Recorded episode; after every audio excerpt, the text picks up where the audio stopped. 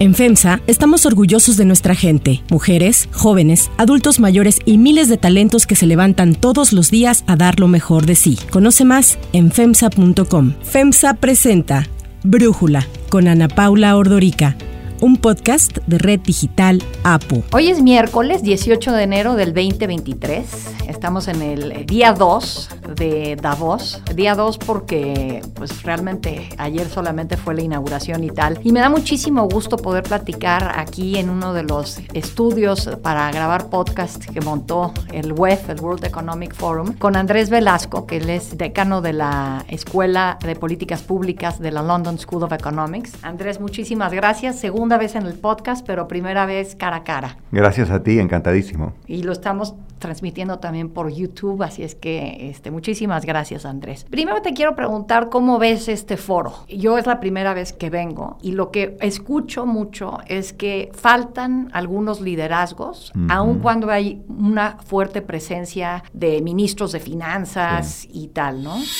We appreciate very much China's commitment to plant, in the framework also of our one trillion trees project, to plant, uh, I think, 65 uh, billion trees in uh, the coming years. Creo que en materia de grandes liderazgos políticos el foro no es lo que fue. Hay un líder de estatura planetaria, que es el canciller alemán, pero no hay muchos más. Creo que en parte porque el foro tomó la etiqueta, justa o injustamente, de ser un lugar de élite, de ser un lugar apartado de las preocupaciones de los votantes. Y claro, un líder político que dice en mi país la inflación es el 15% y la gente está con problemas para pagar sus cuentas a fin de mes, no quiere que lo fotografíen con billonarios en un centro de esquí en las montañas suizas, ¿no? Sí. Y por lo tanto creo que no hay que sorprenderte, sorprenderse, perdón, que muchos líderes políticos hayan decidido quedarse en casa. Pero esa manera de pensar es nueva o es un gran cambio que noto, porque antes los líderes querían venir, que los vieran y... Indudablemente. Y, digo, de aquí, famosamente, Carlos Salinas de Gortari, cuando presidente de México, vino un año, se sintió ignorado, al siguiente vino ya con una propuesta en la mano que era el Tratado de Libre Comercio de América del Norte y eso le cambió la economía a mi país, a México. Ahora no veo esa lógica. Yo tampoco la veo, creo que tu diagnóstico es absolutamente correcto. Cambiaron dos cosas. La primera es una elaboración de lo que ya dije en este clima antielitista, populista, estas grandes cumbres, ¿no es cierto?, de, grandes políticos, grandes empresarios, grandes activistas, no son bien vistas. El clima político y cultural del mundo cambió y creo que eso es en alguna medida para mejor. La segunda cosa que cambió es que Davos históricamente fue el lugar donde venían rusos, venían chinos, venían japoneses, era el lugar de encuentro entre el sur, el norte, este y el, y el oeste. Eso ya no ocurre. No hay delegación oficial china, no hay delegación oficial rusa. Muchos de los países ajenos a Occidente o no están o están representados de modo más informal. Por lo tanto, este no es el lugar en que se va a pactar el fin de la guerra. Este no es el lugar en que se va a encontrar Biden con Xi para pactar el fin a la Guerra Fría 2, como le dicen algunos. Esas cosas hoy por hoy ocurren en otros lados si es que ocurren. Probablemente las dos que mencioné no van a ocurrir en ningún momento demasiado pronto. ¿Qué está pasando con el mundo? y este Porque también lo otro que ha sido Davos es esta cuna de la globalización, pero se habla del fin de la globalización, todo lo que está haciendo Estados Unidos entiendo que tiene muy enojados a los europeos con este, su política para mitigar la inflación, que la sienten como proteccionista, lo que quieren hacer para lograr ellos ser autosuficientes en la producción de chips con el miedo de que China pueda invadir Taiwán. Entonces, ¿Tú qué dirías? ¿Que estamos ante el fin de la globalización? ¿Un reacomodo? Is globalization coming to an end? World leaders at this year's gathering in Davos are debating ways to revive the global economic order. En toda reunión de Davos tiene que haber un refrán de moda. El mm. refrán de moda esta vez es el fin de la globalización o el retroceso, en fin. Y algunos lo plantean de modo más extremo, otros de modo más moderado, pero bueno, si lo dices de modo extremo, la gente presta atención. Es cierto, bueno, como todas las cosas, tiene algo de cierto y mucho de exageración. Es cierto en dos dimensiones. Primero, la política del mundo cambió. Volvamos a lo que yo te decía hace 30 segundos. Chinos, rusos, norteamericanos, japoneses e indios que venían aquí se tomaban un trago eso ya no ocurre. Rusia invadió a un vecino de manera agresiva y criminal. Estados Unidos y China están en una especie de guerra fría, por lo tanto la globalización económica requiere de concordia política y esa concordia política está en buena medida ausente. You're all united by the fact that you are really very influential. But there's also something that separates you. And that is that not all of you are using this influence. Or sometimes you use it in a way that divides even more. Segundo, creo que hay políticas en muchos países, y la más reciente y probablemente la más vistosa es la de Estados Unidos, que dicen, la pandemia nos enseñó que estábamos demasiado expuestos al riesgo de tener solo proveedores en lugares remotos del planeta, países que se encontraron que no tenían cómo producir material protector, digámoslo, para evitar los anglicismos contra la pandemia, eh, países que se dieron cuenta que no tenían capacidad farmacéutica y por lo tanto dicen, oiga, venga y me lo hace aquí en casa, y para eso le voy a, hacer un, le voy a dar un subsidio y le voy a dar un beneficio. La historia de las políticas industriales o de promoción industrial obviamente es larga, no partió ayer. Se pueden hacer de modo más proteccionista, se pueden hacer de modo menos proteccionista. Que Estados Unidos lo esté haciendo en alguna medida no me sorprende, pero creo que los europeos tienen un punto válido al quejarse, y decir, oiga, si usted quiere hacer promoción industrial, muy bien. Si usted quiere subsidiar la producción de medicamentos o la producción de paneles solares en casa, muy bien. Pero déle, el mismo subsidio a una empresa francesa que elabora el panel solar en Alabama que a una empresa de Estados Unidos.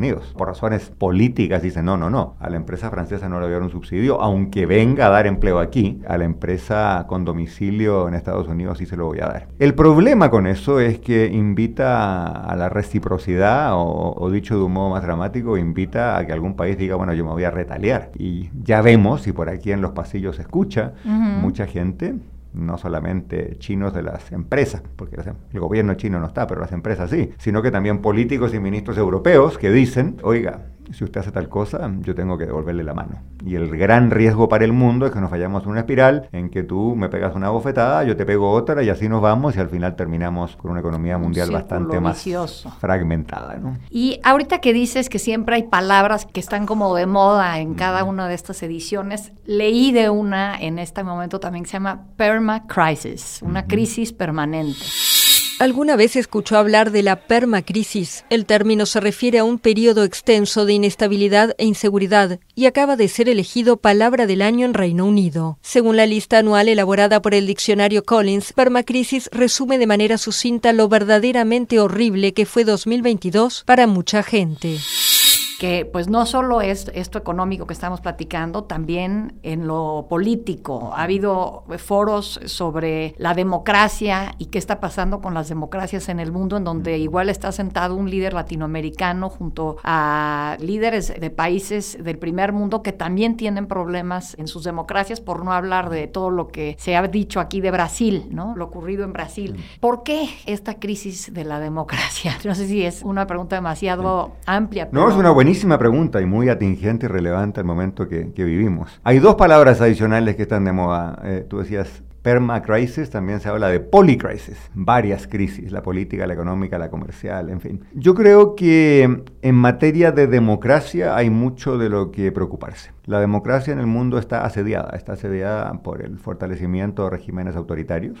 China, por el retroceso total de un país como Rusia, que hace 20 años pareció aproximarse a la democracia y que hoy día es claramente una dictadura, por el surgimiento y fortalecimiento de lo que uno podría llamar las democracias iliberales o el autoritarismo disfrazado de democracia en la India, en Polonia, en las Filipinas, en tu propio país. Algo de eso estamos viendo, creo. Y bueno, por el descontento con la democracia y los afanes autoritarios de políticos en países de tradición democrática largamente consolidada, donde Estados Unidos es el ejemplo número uno. Y en nuestra región, digamos las cosas con, con, toda claridad, Venezuela es una dictadura, eh, es una tragedia humanitaria, eh, Nicaragua está al borde de serlo, El Salvador va en la misma dirección y hemos tenido en los últimos 15 días dos episodios condenables y brutales y terribles. ¿no? Primero, el autogolpe en Perú, que bueno, tiene un, lado bueno, el mismo Congreso que el presidente intenta cerrar lo destituye al día siguiente, pero claro, viene seguido de violencia, de manifestaciones de una situación de aparente descontrol en el Perú. Y por otro lado, el ataque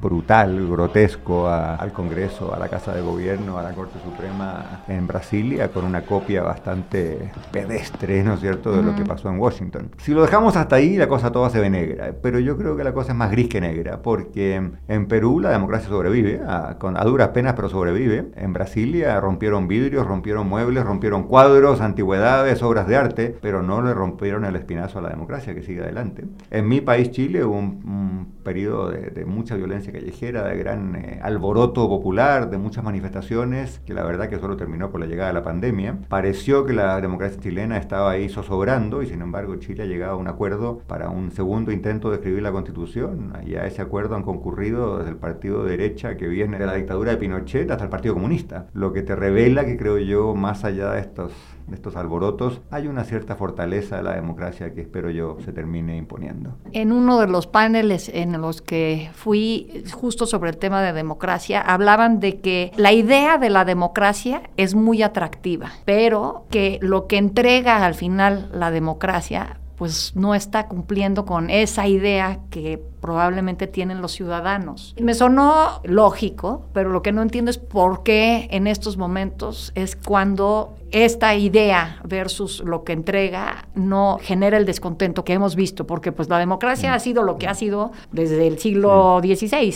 Yo escuché lo mismo que, que, escuchaste tú, ¿sí? el digamos. Eh, escuché esa afirmación y, me parece que está equivocada, o al menos nos lleva a error si lo decimos así como lo dijo esta persona, porque eso supone que las democracias entregan menos que las dictaduras y por lo tanto las dictaduras llevan una ventaja. Y pensemos, eh, pensemos en COVID. ¿Cuáles fueron los países donde la respuesta fue más rápida, donde se evitaron más muertes? Varios países europeos, y donde hubo gobernantes que metieron la pata, que dilataron la respuesta y que al final de cuentas terminaron siendo culpables de, de, miles o de decenas de China, miles. China, sigue metida en ese problema. Exactamente, China sigue metida en ese problema. En Rusia nunca sabremos porque las estadísticas evidentemente son falseadas, pero todo indica que el, que el COVID mató a muchísima gente. Y si miramos eh, en América Latina, los gobiernos cuyo desempeño fue peor fue justamente, bueno, gobiernos democráticos, pero con ciertos resabios autoritarios como el de Bolsonaro. Bolsonaro por semanas, meses incluso, decía que la pandemia era una invención de los medios para perjudicarlo y él salía y abrazaba a la gente. O vírus chegou, está sendo enfrentado por nós e brevemente passará. Nossa vida tem que continuar. Las consecuencias las conocemos. Cientos de miles de personas perdieron la vida en Brasil y algunas de esas muertes al menos habrían sido evitables. Por lo tanto, y, podríamos seguir, líderes, populistas y autoritarios o, con tintes autoritarios, en África, en Asia, la India es una democracia, pero tiene un, un, presidente populista con algún tinte autoritario, un desempeño malísimo en la pandemia, etcétera, etcétera, etcétera. Resumen, no es para nada cierto que las democracias tengan un desempeño peor a las dictaduras. Lo que sí es cierto, primero que las democracias son más transparentes, por lo tanto los problemas se, se, conocen. Y lo que también es cierto, para darle algún crédito a esta tesis, es que los pesos y contrapesos de la democracia, los checks and balances, la prensa, todas esas cosas que son inherentes a la democracia, sí hacen que la solución de algunos problemas sea más lenta. Hace 30 años atrás, un alcalde que tenía un problema con la disposición de la basura, bueno, decía, ahí vamos a hacer un basural, hacía el basural y, se depositaba la basura y las calles estaban limpias. Hoy día, un alcalde, y qué bueno que sea así, que quiere, que quiere eh, eh, instalar un vertedero, tiene que hacer consultas ciudadanas, tiene que preguntarle a mucha gente, tiene que pasar por el filtro de la evaluación medioambiental, por el filtro de tus colegas que van a hacer muchas preguntas, por el enojo de los vecinos que van a decir, oiga, haga un vertedero pero no lo haga frente a mi casa. Es decir, la democracia se profundizó, tenemos hoy día más contrapesos eh, que antes, eso es bueno, porque la, señora que no quiere un basural frente a su casa va a decir, oiga, no me lo ponga aquí, póngalo más allá. Pero si uno lo ve desde el lado de, de la rapidez con la cual el problema de basura en una ciudad se puede resolver, es evidente que las cosas toman más. Y por lo tanto. si de ahí a alguien se le ocurre tomar eh. una foto de cómo quieren hacer el basurero eh, eh, y subirlo a Twitter y se viraliza y entonces están los pros y los contras, todo esto para preguntarte. Cada vez, y cada vez que hay basura tirada en una calle, los vecinos van a subir la foto a Twitter y van a insultar al alcalde y el alcalde va a tener que dar explicaciones. Lo que tiene un lado bueno, pero también tiene un lado malo, en el sentido de que es fácil que se generalice el descrédito de, de los gobernantes, ya sean ellos alcaldes, presidentes o lo que sea. Pero hay ¿Cómo ves el papel que juegan las redes sociales? Y te lo pregunto porque siento que es tecnología, que en un momento se vio como positivo, pero ahora eh, pues incluso es pensar en más tecnología para la democracia cuando se está hablando de voto electrónico, ¿no? O sea, hay redes sociales. Yo no metería el voto electrónico y, Twitter en el mismo saco. El voto electrónico en muchos países se usa y se usa bien. Pero volviendo a lo que tú decías, hace 10 años o 15 teníamos la experiencia que, bueno, no, no experiencia, la esperanza de que las redes sociales serían un tónico para la democracia. Y hay que decirlo con todas sus letras. Han sido un desastre para la democracia. Sí. Han sido un desastre Primero porque han convertido a la democracia en un juego de, denuncias, de escándalos en que lo frívolo predomina sobre lo importante. Segundo, porque como no hay curatoría, todo se puede decir y por lo tanto todo golpea. ¿Qué costo tiene acusar a un líder de algo horrible por las redes sociales aunque sea patentemente falso? Y bueno, ese líder podrá demostrar que es falso, pero los 200.000 tweets acusándolo no los va a borrar, no los va a borrar nadie, ¿no es cierto? Sí. Y yo, yo, no dudo que ejercer más control eh, por parte de los gobernados sobre los gobernantes sea bueno, eh, entiéndeme bien, ¿no? No, no me opongo ni a la democracia ni a la opinión ciudadana, todo lo contrario. Pero todos sabemos que, que de lo bueno se puede hacer bien o se puede hacer mal, puede tener buenas consecuencias o malas consecuencias. La razón por las cuales existen medios de comunicación como el tuyo es que, bueno, hay profesionales que se dedican a, buscar más de una fuente, eh, no repiten la acusación a la primera, ¿no es cierto?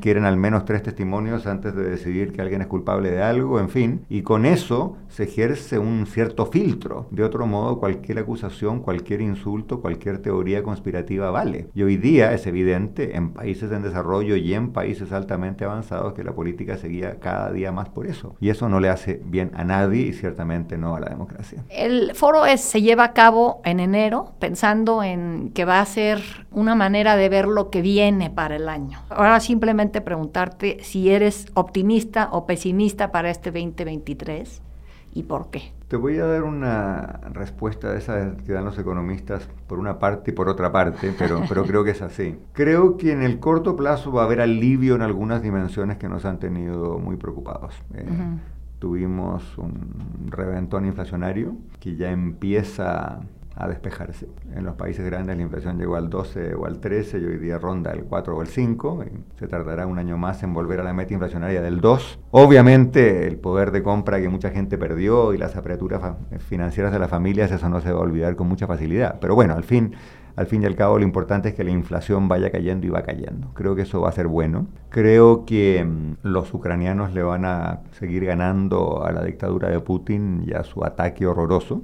Creo que eso también es bueno. Eh, y creo, espero que las democracias del mundo, no solamente las occidentales, van a seguir apoyando a, los héroes de Ucrania y dándoles el apoyo que, se merecen. Y eso me parece muy importante. En esta sesión que tú narrabas recién, el canciller sueco dijo, partió diciendo, yo estoy aquí con la canciller ucraniana y lo, primero que quiero decir es hacer un homenaje, ¿no? Eh, porque ha sido un país que ha mostrado una valentía, un coraje, una, una, una fortaleza inusitada y admirable. Por lo tanto, eh, creo que por ahí hay algunas buenas noticias, pero en el gran esquema terrenal no va a ser un buen año, va a ser un año de, muy bajo crecimiento económico. El Banco Mundial sacó ayer su informe que dice que el planeta va a crecer con suerte unos 6, unos 7% este año, que sería lo más bajo que se ha registrado la Segunda Guerra Mundial con la salvedad de la gran crisis financiera del 2009 y COVID. Sería el tercero más bajo de los últimos 50 o 60 años, o 70 años. Segundo, vamos a pasar algunos reventones financieros porque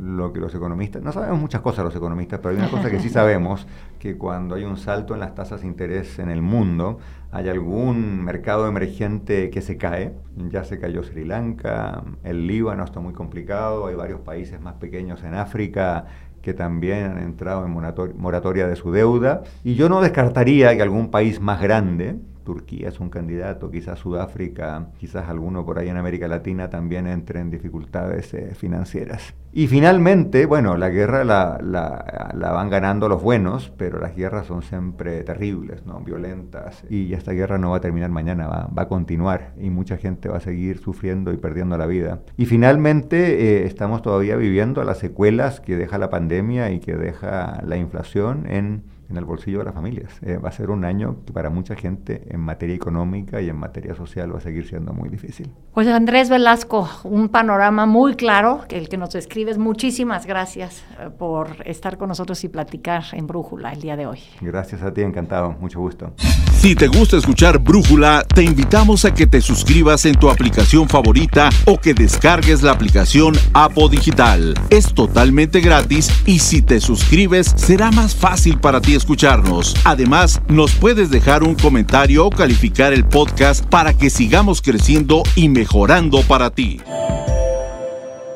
Hay otras noticias para tomar en cuenta. 1. Elecciones en el Estado de México. Como se había rumorado, la priista Alejandra del Moral se registró como precandidata única de la oposición a la gobernatura del Estado de México para las elecciones del próximo 4 de junio. Del Moral representará a la coalición Va por México, integrada por el PRI, PAN, PRD y Nueva Alianza. Estoy muy comprometida con la militancia, con la sociedad, para representar las causas que nos unen. 2. Superpeso. El peso mexicano continúa apreciándose frente al dólar y ahora llegó a un mínimo de 18.70 unidades. 3. El Chapo. A casi seis años de ser extraditado a Estados Unidos y a más de tres años de haber sido condenado a cadena perpetua, el narcotraficante Joaquín El Chapo Guzmán denunció a través de una carta las condiciones en las que vive en el penal de Colorado. El documento fue enviado al embajador de México en Estados Unidos, Esteban Moctezuma. 4. Greta Thunberg. Ayer la activista climática Greta Thunberg fue detenida por la policía alemana cuando participaba en una protesta contra la expansión de una mina de carbón en el pueblo de Lützerath. Para cerrar el episodio de hoy, los dejo con música de Madonna. Madonna anunció que iniciará el 15 de julio una gira mundial llamada Celebration Tour, donde festejará sus más de 40 años de carrera musical. El Celebration Tour abarcará 35 ciudades del mundo, iniciando en Vancouver y cerrando el 1 de diciembre en Ámsterdam.